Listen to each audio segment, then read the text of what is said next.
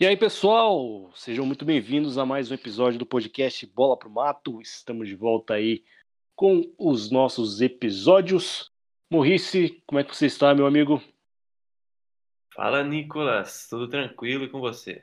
Tudo jóia, meu caro. Vamos aí logo, então, sem perder tempo aí, para os destaques do nosso programa.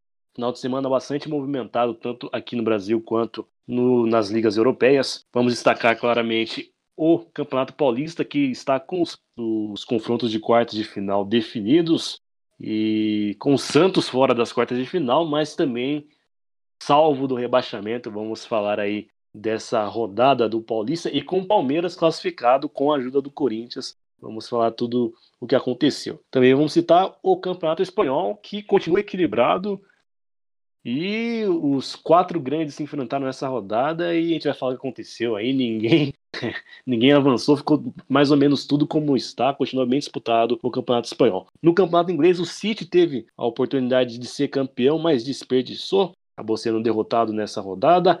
E também falaremos aí do Campeonato Alemão, que tem Bayern de Munique como campeão, para surpresa de ninguém. Também falaremos aqui do Campeonato Francês e do Campeonato Italiano. Então, sem mais enrolação, vamos aí para o primeiro assunto do nosso programa.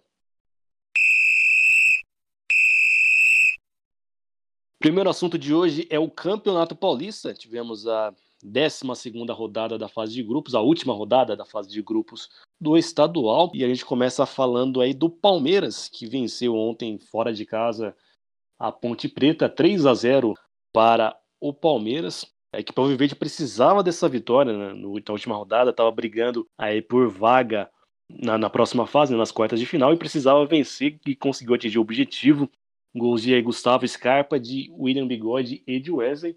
Jogo que o Palmeiras não começou tão bem, teve bastante dificuldade para criar, é, no primeiro tempo, não conseguia chegar, não conseguia finalizar aí contra a meta da Ponte Preta, até que aos 35 né, do primeiro tempo, Gustavo Scarpa tirou um chute da cartola, um chutaço de fora da área e abriu o placar com um golaço para o Palmeiras. E aí, depois desse, desse belo gol, o Palmeiras começou a se soltar um pouco mais, tomou é, a dianteira aí da. tomou o controle né, da, da partida e começou a criar um pouco mais de efetividade e com uma participação novamente de Gustavo Scarpa, que vem muito bem, inclusive.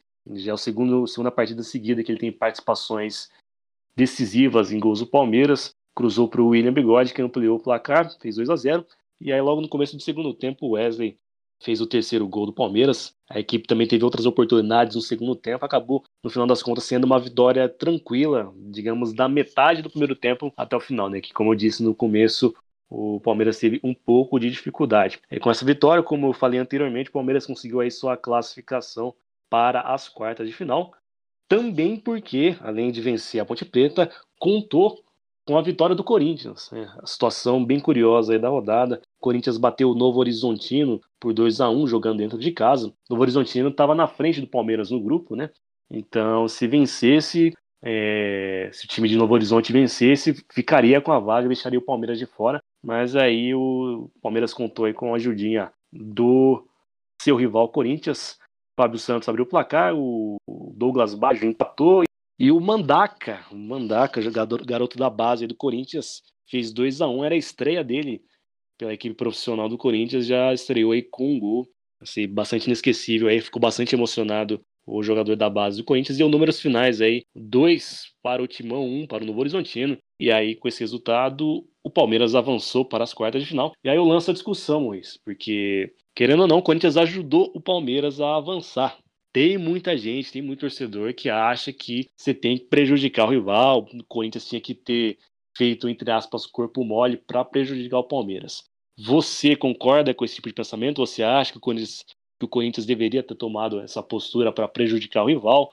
Ou você acha que isso aí não tem nada a ver? Essa é uma discussão bem antiga no futebol, né? Sempre acaba ressurgindo aí ano após ano, porque essas situações é, são inusitadas, mas acabam acontecendo. Eu acho complicado porque teria que ter um acordo ali entre todo o elenco e com certeza alguns jogadores seriam contra. É, não tem como metade do time entrar com entrar querendo vencer e a outra metade querer entregar o, o resultado.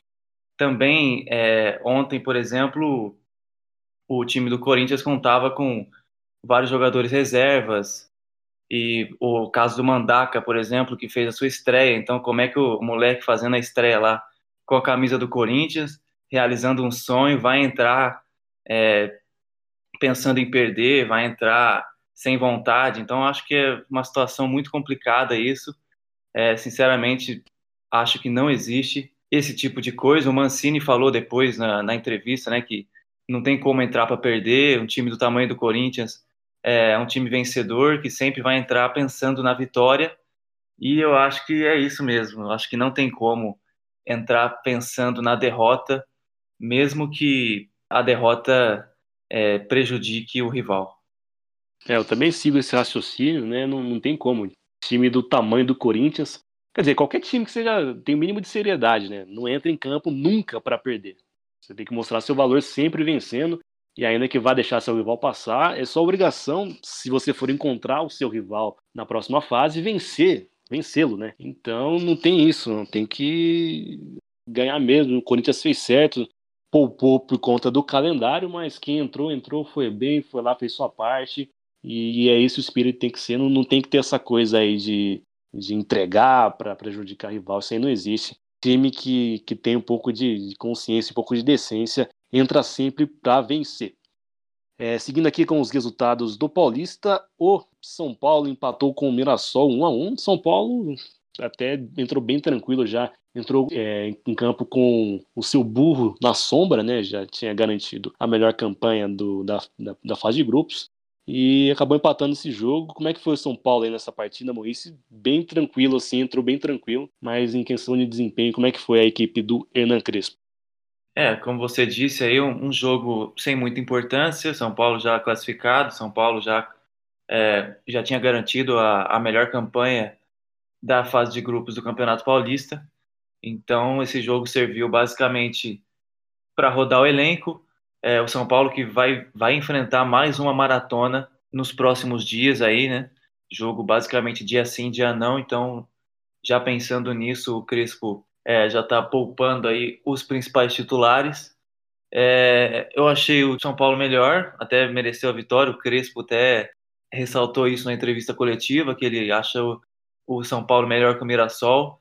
O São Paulo, principalmente no segundo tempo, criou bastante, é, finalizou bastante de fora da área. O Muralha foi um dos principais nomes da partida. Ele que vem, vem fazendo uma boa campanha né, do Campeonato Paulista com a camisa do Mirassol. E o Mirassol a gente tem que elogiar porque é um, é um time bem organizado, né? É um time que está com um projeto interessante aí. Ele foi campeão da, da Série D na, na última edição do Campeonato Brasileiro e está classificado aí para as quartas de final do Campeonato Paulista. Então foi um time que deu trabalho, sim. O primeiro gol do Mirassol, um gol muito bonito, né? Um gol bem construído. É, acho que o principal ponto positivo aí individual do São Paulo é o Vitor Bueno, que com o Fernando Diniz ele não conseguia jogar bem, mas o, o Crespo chegou e deu uma nova posição para ele, que é de centroavante, e ele conseguiu se encaixar bem ali no time ele não é titular, obviamente, mas sempre quando entra, ele consegue entregar. E nesses, nesses jogos que ele joga como titular, ele entrega um bom resultado e tem feito seus gols. E fez mais uma vez aí um gol pro empate do São Paulo, que foi melhor, mas também não é um empate que não quer dizer muita coisa. É isso, né? São Paulo bem tranquilo na competição, vem, acredito que chega como um dos principais favoritos aí para levar esse título paulista. Fechando aqui os resultados desse final de semana do Campeonato Paulista, tivemos o Santos, né, no jogo importantíssimo para a equipe da Baixada. O Santos venceu o São Bento por 2 a 0 jogando na Vila Belmiro. É, jogo importante porque se o Santos perdesse, seria rebaixado né, para a segunda divisão do Campeonato Paulista. Inclusive começou o jogo bem, bem pressionado, bem com muita tensão não conseguia criar muitas jogadas e entrou com vários jogadores jovens em campo. Né? A gente precisa destacar que o Marinho, por exemplo, não estava atuando, se machucou no clássico contra o Palmeiras, então é um baita de um, de um desfoque. E o time recheado de jogadores, o Ângelo substituiu o Marinho, né? E aí ficou uma grande responsabilidade sobre esses jogadores da base que no começo do jogo sentiram. Era, era notório ali o clima de tensão entre os jogadores, não muita dificuldade para criar, até que é, numa jogada até de insistência, sem criatividade, sem trabalho de bola, né? O Santos conseguiu abrir o placar ali com o Lucas Braga e aí acho que deu uma saiu um, um fardo das costas né, do, do time do Santos que conseguiu trabalhar com um pouco mais de tranquilidade ali no final do primeiro tempo e conseguiu ampliar é, ainda na primeira etapa com uma jogada do Ângelo, uma boa jogada pela direita ali, que ele cruzou e o Caio Jorge fez 2 a 0 e aí o time mesmo acalmou. Acho que até acalmou demais, porque no segundo tempo voltou um pouco sem ritmo, um pouco até dormindo, chegou até a tomar bola na trave, inclusive. É que não dá pra falar que o Santos sofreu, porque o time do São Bento é muito ruim mesmo, é, é, é bem ruim. Você viu umas finalizações assim que dava até. Você entendia porque que o São Bento estava aí correndo, é, brigando contra o rebaixamento, tinha apenas uma vitória no campeonato. Mas o Santos caiu de rendimento no segundo tempo, mas soube administrar muito também por esse fator que eu acabei de falar, de o São Bento não ser uma equipe tão, tão qualificada. Aí, com essa vitória, o Santos conseguiu aí se manter na, na primeira divisão e agora conta aí com o comando de Fernando Diniz, que foi apresentado hoje. É, já estreia nessa terça-feira aí pela Libertadores da América, já estreia com uma bucha contra o Boca Juniors. E aí, Maurício, o que esperar? O Fernando Diniz vai encaixar, é o perfil, tem grandes chances de dar certo no Santos, tem poucas chances de dar certo. Como você vê aí a contratação de Fernando Diniz pelo Santos? É, eu acho que é um, é um bom nome, fez bons trabalhos aí recentes no Fluminense e no São Paulo. É um cara que gosta de trabalhar com a base e vai ter muitos jogadores jovens à sua disposição, muito mais do que tinha no São Paulo. É, mas o problema é o elenco, né? O elenco, esses jogadores jovens, não sei se vão dar conta. É, não sei também se o elenco do, do Santos é o ideal aí para o estilo de jogo do Fernando Diniz. A gente já está cansado de saber, né, o estilo de jogo do Fernando Diniz. Então, é um treinador muito exigente, um treinador competente, porém também os times dele são famosos por né, chegar na hora de decidir e dar aquela famosa pipocada. É um treinador que nunca conquistou nenhum título importante na carreira por enquanto, mas ele tem feito bons, tra bons trabalhos e acho que no cenário nacional aí era um dos melhores nomes disponíveis, então o Santos trabalhou com o que tinha ali, foi atrás de um nome nacional um pouco mais barato, né? E o Diniz vai ter muito trabalho para arrumar casa, porque o elenco é curto e as contratações também devem ser curtas, né? Porque o dinheiro está faltando. Pois é, eu tenho sérias dúvidas né, em relação ao Diniz no Santos, é, talvez aí pela, pelo, pelo, pelo contexto, né? Talvez fosse a, a solução aí, é, colocando na balança a questão financeira de pagar salário para um técnico, técnico disponível, enfim, talvez fosse a melhor opção. Também não vejo nenhuma outra opção aí disponível no mercado. Mas eu acho que o Fernando Diniz ele precisa muito se provar. É, eu acho que ele ficou muito preso é, na, naquela boa campanha do que ele fez com o Audax e com aquela velha história, não, futebol vistoso, futebol legal, futebol de posse de bola, ah, muito bonito isso, mas igual você disse, Moisés, quando chega na hora H, se não tem título, tudo fica, não interessa, né? E, e já não é a primeira vez, já foi pro Atlético, não conseguiu nada demais, Fluminense, nada demais, o São Paulo, quando parecia que ia, não foi. Então eu questiono muito o trabalho do Fernando Diniz. Acho legal, acho gostoso quando dá certo lá o, esse, esse, futebol de posse de bola, de não dar chutão. Acho muito legal, acho beleza. Mas se não, não traz resultado, começa totalmente a ser questionável. Então, para mim, se eu fosse avaliar agora, o Fernando Diniz, para mim, é um técnico mediano. Para mim, ele é mediano, justamente por é, toda vez que se fala dele, se tem um brilho, uma expectativa grande, mas ele nunca corresponde deixa sempre a desejar. A gente lembra que no Atlético ele abandonou o time, abandonou não, foi demitido, né? Deixando o time na zona de rebaixamento, com o Fluminense a mesma coisa, com o São Paulo foi uma queda é, de rendimento brusca, gigante. E agora ele vem para um Santos em que ele tem essa dificuldade de elenco e já tem esse histórico de, na hora H, não fazer a coisa andar, não fazer o, o time jogar. Então eu, eu vejo com, com bastante dúvidas e sou bem cético. Eu acho que tem uma, uma possibilidade considerável de não dar certo esse casamento entre Fernando Diniz e Santos, mas vamos acompanhar aí como é que vai ser. Porém, essa é a minha visão aí. Desde que anunciou, tenho muita cautela e acho que o Diniz precisa ser mais eficiente, precisa mostrar seu nome. Se quiser ser reconhecido mesmo como um técnico, precisa mostrar mais resultado. É, com esses resultados aí do, da última rodada do Paulista, ficaram definidas as quartas de final. Amanhã o Corinthians joga contra a Inter de Limeira às quatro da tarde. Na quarta-feira tem Mirassol e Guarani às nove da noite. E na sexta-feira, Bragantino e Palmeiras às sete e meia São Paulo e Ferroviária às nove e meia da noite.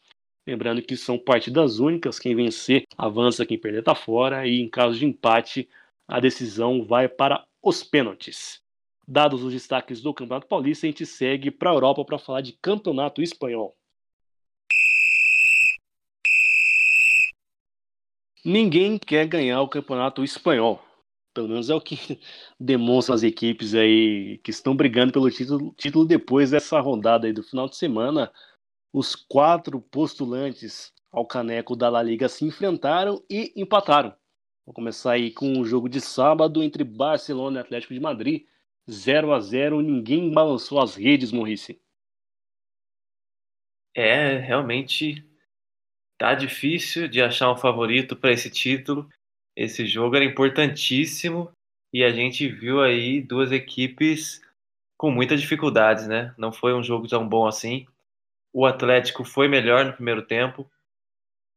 É, uma coisa que prejudicou bastante o Barcelona foi a, a lesão do Busquets, né? Que, que é um jogador que meio que não tem um reserva ali para ele, então o Barcelona sofreu muito com isso. Quem entrou no lugar dele foi o Moriba, que é muito jovem e parece que sentiu o peso do jogo, não fez uma boa partida. É, mas no primeiro tempo foi do Atlético, criou as melhores oportunidades. O Barcelona basicamente não fez nada no primeiro tempo, só teve uma oportunidade ali com o Messi, naquele tipo de lance genial dele, né? Que ele, que ele dribla todo mundo e quase faz um golaço mas tinha o Oblak lá para defender, fez uma belíssima defesa e seria um, baita gol do Messi. Mas o primeiro tempo do Barça foi bem abaixo e aí no segundo tempo o jogo mudou bastante, né? O Atlético deu uma recuada, acho que estava satisfeito aí com o empate e acabou recuando.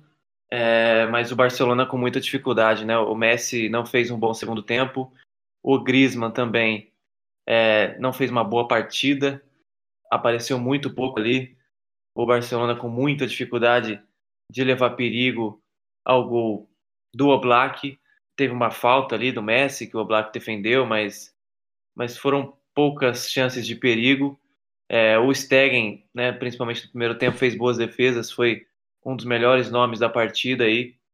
Mas a gente viu um futebol fraco por parte das duas equipes. O Atlético no segundo tempo lembrou muito é, aquele Atlético retranqueiro que o Simeone mais gosta, né? O Atlético normalmente joga assim, mas tem, tem qualidade para fazer mais e tem jogos que, que consegue produzir mais, mas esse jogo acabou optando por essa retranca aí no segundo tempo, que deixou o jogo bem chato, bem morno, e esse 0 a 0 aí reflete o que foi a partida, resultado ruim para as duas equipes, mas pior ainda para o Barcelona, que continua na terceira posição.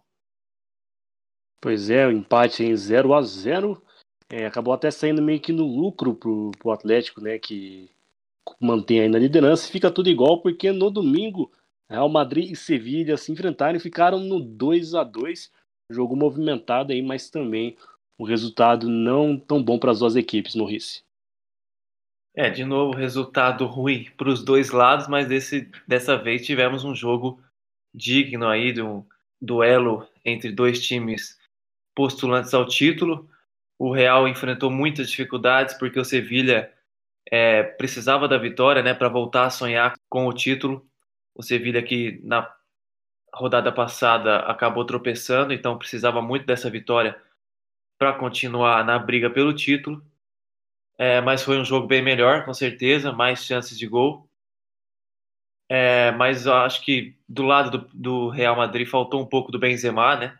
Quando ele não joga tão bem, o Real costuma sofrer mais. Ele até acabou fazendo um gol ali que foi anulado, mas depois disso ele basicamente sumiu no jogo.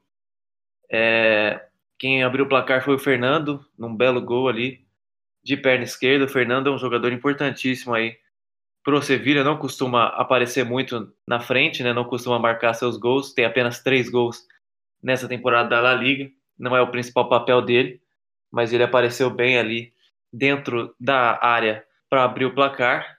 E depois disso, o Real sofreu muito, né, para conseguir empatar. Não foi uma partida tão boa assim do Real. Ficou mais com a bola, como era de se esperar. Criou mais oportunidades, mas nenhuma oportunidade muito clara, assim. Talvez a chance perdida do Vinícius, né, tenha sido a, a oportunidade mais clara de gol. É, depois disso, o Asensio entra no segundo tempo e consegue fazer o gol de empate. Aí o Real dá uma animada, melhora um pouco. Porém, mais para a parte final do jogo ali aconteceu um lance bem bem inusitado, né, que foi o pênalti marcado para o Sevilha, que em campo o juiz deu pênalti para o Real, né?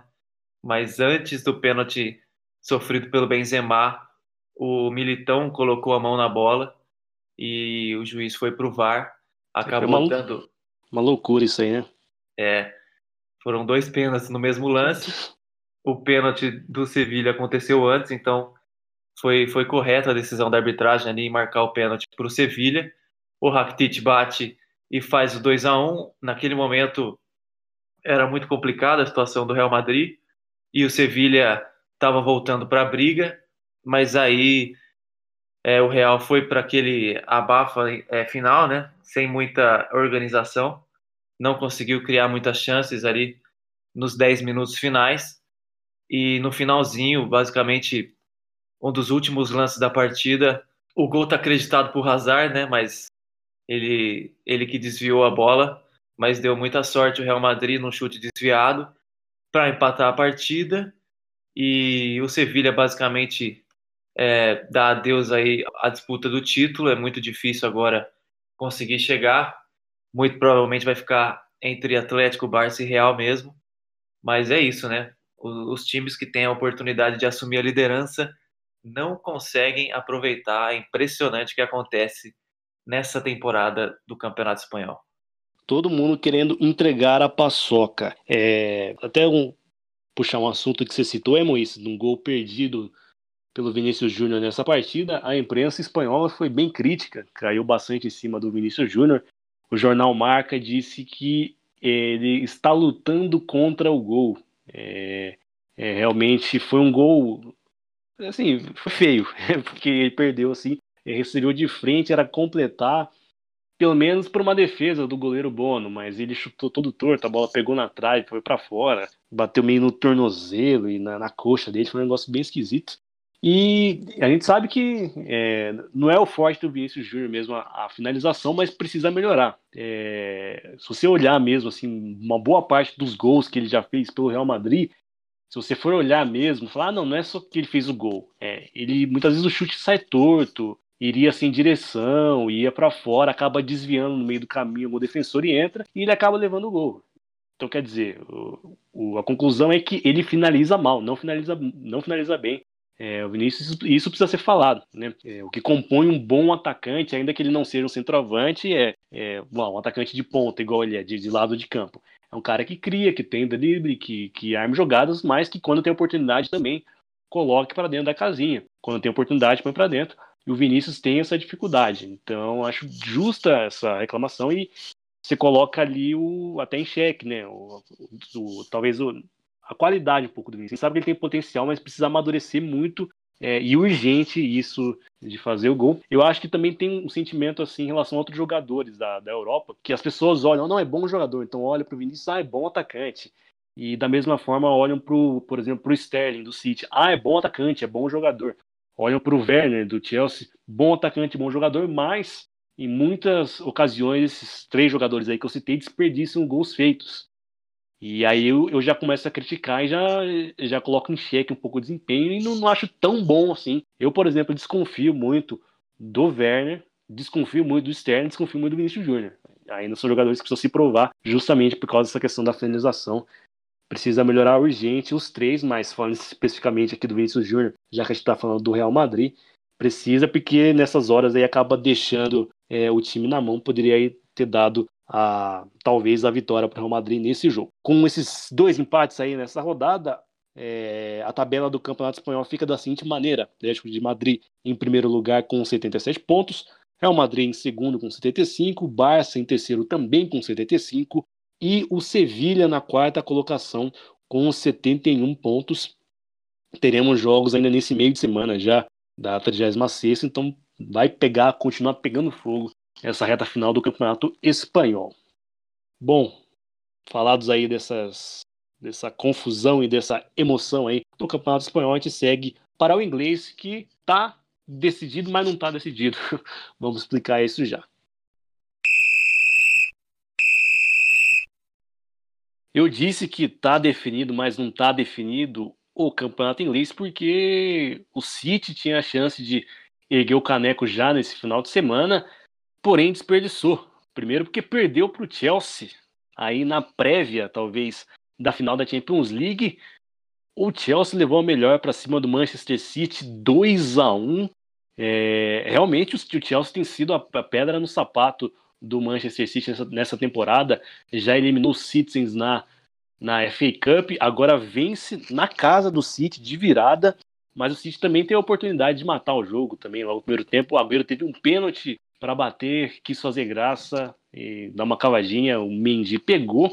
E aí no segundo tempo o Chelsea não deixou barato e virou a partida, né? O City saiu na frente com o gol do Sterling. Aí depois acabei de criticar o Sterling, mas ele fez o gol nessa partida, mesmo um gol muito fácil é, que o Agüero errou um domínio, o Agüero não estava não tava num dia muito inspirado. Errou um domínio, acabou, a bola sobrou para o Sterling, empurrou para o gol. Aí o Agüero teve a oportunidade de bater o pênalti errou. Aí no segundo tempo veio o Ziyech, empatou para o Chelsea. E aos 47 do segundo tempo, o bom lateral esquerdo Marcos Alonso, que nem vem sendo titular no, no Chelsea, né? Porque o tio vem fazendo uma temporada excelente, foi lá e anotou o segundo gol do Chelsea, dando a vitória para os Blues um jogo que o Chelsea, inclusive, tem mais, mais posse de bola que o City. É realmente, talvez, é, é, é cedo para achar, para dizer, né? Mas talvez acho que seja o seria o adversário mais difícil mesmo para o City enfrentar na final e tem sido aí, como eu disse, a pedra no sapato dos Citizens nessa temporada. 2 a 1 para o Chelsea nesse jogo que foi no sábado. Mas mesmo com a derrota, o City tinha a chance de ser campeão caso o United perdesse seu jogo no dia seguinte para o Aston Villa não foi o que aconteceu. É, United venceu de virada o Aston Villa por 3 a 1 No primeiro tempo, bem, bem abaixo do United, também sem criatividade, saiu atrás com o gol do Traoré. E aí no segundo tempo, o United acordou uma tônica aí do time do, durante essa temporada, né? Começa os jogos meio dormindo, depois acorda. O problema é que nem sempre dá tempo de acordar. Nesse jogo deu tempo de acordar. Virou aí com gols do Bruno Fernandes, do Greenwood e do Cavani, que vem atravessando uma fase espetacular. Com isso aí ficou adiado o título do City. Porém, tem rodada nesse meio de semana, tem jogos nesse meio de semana, tem jogos já na sexta-feira, o City volta a campo na sexta-feira. E em caso de vitória na, no próximo jogo, o City se sagra campeão já com antecedência. Por isso eu disse que está definido, é só questão de tempo, questão de o City aí conseguir o resultado positivo. Vou passar rapidamente aqui a, a classificação do campeonato inglês. City está em primeiro com 80 pontos, United em segundo com 70, o Chelsea em terceiro com 64, o Leicester em quarto com 63, o West Ham em quinto com 58, o Liverpool aí brigando para entrar na zona de classificação. Situação um pouco difícil do Liverpool com 57 pontos. Até falar aqui rapidamente da partida do Liverpool. O Liverpool venceu na rodada por 2 a 0 mas o Everton também venceu o West Ham por 1 a 0 é... Deixa eu ver aqui. O, Le... o Leicester acabou sendo derrotado. Mas aí o Liverpool fica ainda um pouco distante, mas está vivo nessa briga aí pela UEFA Champions League. Dados os destaques aí da Terra da, da Rainha, a gente faz o giro agora pelo campeonato alemão, francês e italiano alemão com título definido, Bayern de Munique campeão. Nesse final de semana tivemos a rodada de número 32 da Bundesliga, rodada que sacramentou aí o Bayern de Munique como campeão da Bundesliga, campeão pela nona vez consecutiva. Nove temporadas seguidas aí do Bayern de Munique sendo campeão da Bundesliga. Realmente não temos competição no campeonato alemão. O Bayern é o melhor disparado. E esse ano o Bayern nem precisou entrar em campo para ser campeão, já que o segundo colocado Red Bull Leipzig, que era o único que poderia tirar o título do Bayern, acabou perdendo para o Borussia Dortmund por 3 a 2 e o Bayern então entrou em campo sem pressão alguma contra o Borussia Mönchengladbach e goleou, né? O Bayern nem precisaria então da derrota do Leipzig, mas acabou goleando o Borussia Mönchengladbach por 6 a 0, contando aí com o hat-trick do Robert Lewandowski, que é o jogador que está liderando aí a disputa da chuteira de ouro para ver quem vai ser o artilheiro da temporada. Fez mais três golzinhos aí para conta. É, quem fechou o placar foi Thomas Miller, é, Coman, Leroy Sané e Kouassi. Então 6 a 0 para o Bayern de Munique, sendo campeão aí pela nona vez consecutiva, de forma tranquila, uma vitória bem categórica para cima do Borussia Mönchengladbach. Passando aqui a classificação, Bayern de Munique em primeiro com 74 pontos, o Leipzig em segundo com 64, então 10 pontos de vantagem. Bayern de Munique campeão até com folga, né? Era difícil prever isso porque o Leipzig fazia uma boa temporada, mas o Bayern vai acabar sendo campeão com uma certa vantagem. Em terceiro lugar, Wolfsburg com 60 pontos e em quarto lugar, finalmente, o Borussia conseguiu aí a vaga é, para a Champions League por enquanto, né? Essa vaga ainda, ainda está em aberto, mas o Borussia brigou muito é, para chegar na quarta posição. Borussia está uma boa sequência de vitórias e venceu aí o Leipzig na última rodada, assumiu a quarta posição com 58 pontos, porém o Eintracht Frankfurt está é, tá na cola com 57 pontos na quinta posição. Bayern de Munique vencendo e a gente lembra também que o técnico, o atual técnico do, do Leipzig vai ser o técnico do Bayern de Munique. Não bastasse a equipe da Baviera levar os títulos, ainda leva os destaques dos rivais. Impressionante a apelação, digamos, que o Bayern de Munique faz na Alemanha. A gente fala agora do campeonato italiano, campeonato também que está decidido, né? Na semana passada a Inter garantiu seu título e nessa rodada enfiou 5 a 1 na Sampdoria, um show da campeoníssima internacional de, de Milão, mesmo sem precisar aí, jogou muito bem, uma vitória categórica para cima da Sampdoria. Ótimo trabalho do técnico Antônio Conte, esse também manja do riscado. Quem não foi bem na rodada é, foi a Juventus, né? Perdendo de 3 a 0 para o Milan. Era um jogo, um confronto importante ali por briga na UEFA Champions League. E a Juve, jogando em casa, tomou uma, uma vitória, um certo baile do Milan e fica acaba se complicando né, nessa briga aí por vaga na Liga dos Campeões. Dando outros resultados importantes aqui dessa rodada, a Roma enfiou 5 a 0, 5 a 0 no Crotone, a Atalanta meteu 5 a 2 no Parma, excelente campanha mais uma vez dessa Atalanta. E a Fiorentina bateu a Lazio por 2 a 0 e o Napoli goleou a Spezia por 4 a 1. Temos na classificação a Inter campeã com 85 pontos, na segunda posição a Atalanta com 72, mesma pontuação do Milan que aparece em terceiro, o Napoli em quarto com 70 e a Juve apenas na quinta posição com 69, ainda ali tentando alguma coisa, aparece a Lazio é mais a Lazio que tenta brigar aí por alguma coisa com 64 pontos. A Roma já ficou de fora aí dessa disputa pela por uma vaga na próxima UEFA Champions League via campeonato italiano. E no campeonato francês, a famosa Ligue 1, tivemos uma rodada importantíssima e o PSG vacilou demais, né? O, o líder Lille é, entrou em campo na sexta-feira e venceu com facilidade o Lan por 3 a 0. Acabou fazendo um gol logo no comecinho e depois ainda contou com uma expulsão é, logo no primeiro tempo do, do Lan e acabou abrindo espaço aí para uma vitória bem tranquila, 3 a 0 Lille. E essa vitória colocou muita pressão no PSG, que entrou em campo ontem precisando vencer a qualquer custo, não poderia é, de forma alguma deixar escapar pontos contra o Rennes e aconteceu, né? PSG acabou é, empatando aí em um a um com o Rennes. O Neymar até fez um golzinho de pênalti no primeiro tempo, porém no segundo tempo tomou o empate e o PSG com muitas dificuldades aí no final da partida para encontrar o gol da vitória.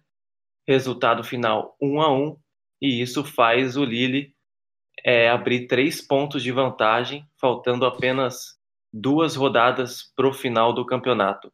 Lille na primeira posição, então, com 79 pontos, PSG na segunda posição com 76, o Mônaco é, vem logo atrás com 74 pontos. Teoricamente ainda tem chance de título, mas a gente sabe que é muito difícil, né? O Lille teria que perder aí as duas rodadas finais e o Mônaco vencer os dois jogos. E o Lyon fecha o G4 com 73 pontos. Lille, então, encaminhando esse título francês, hein? Quem diria? Uma belíssima temporada do Lille vem fazendo aí por merecer essa liderança. Pois é, loucura, hein? Vamos acordar, Pochettino. Vamos levar aí, precisa um técnico com boas ideias, mas precisa de título também e teria grande chance né, com o Paris Saint-Germain, está deixando escapar. Moisés, algo mais a tratar? Acho que é só isso, né? Também acho. Então, um abraço, muito obrigado por hoje, meu querido. Até a próxima. Eu que agradeço. Grande abraço, Nicolas. Grande abraço a todos que nos ouvem e até o próximo episódio. Valeu, valeu pessoal que nos ouviu, que nos acompanhou. Sigam a gente nas redes sociais e até o próximo encontro. Beijo.